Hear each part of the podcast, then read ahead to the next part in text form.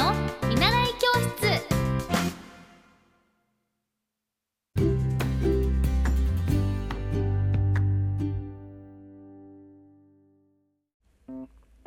皆さんこんばんは。エッティ先生の見習い教室です。今日私は宮古島に来ています。あの宮古島はやっぱり海の本当の海の綺麗さと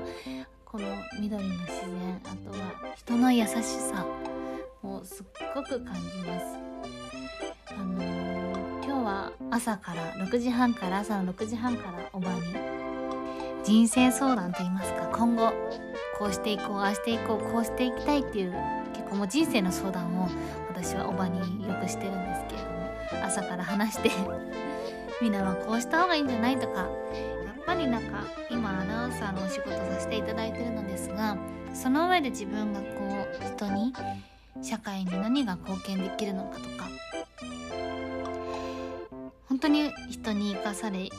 生きとし生かされ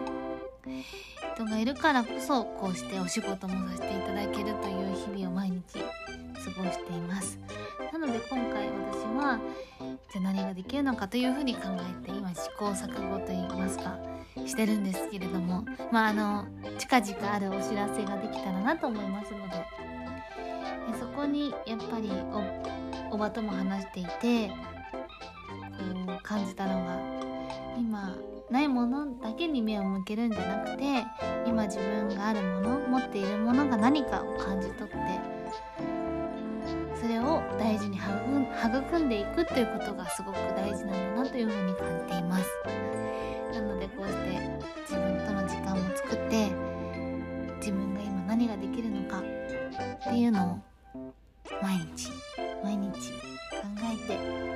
感謝して生きていくことがすごく大事だな大事なんだなというふうに感じました。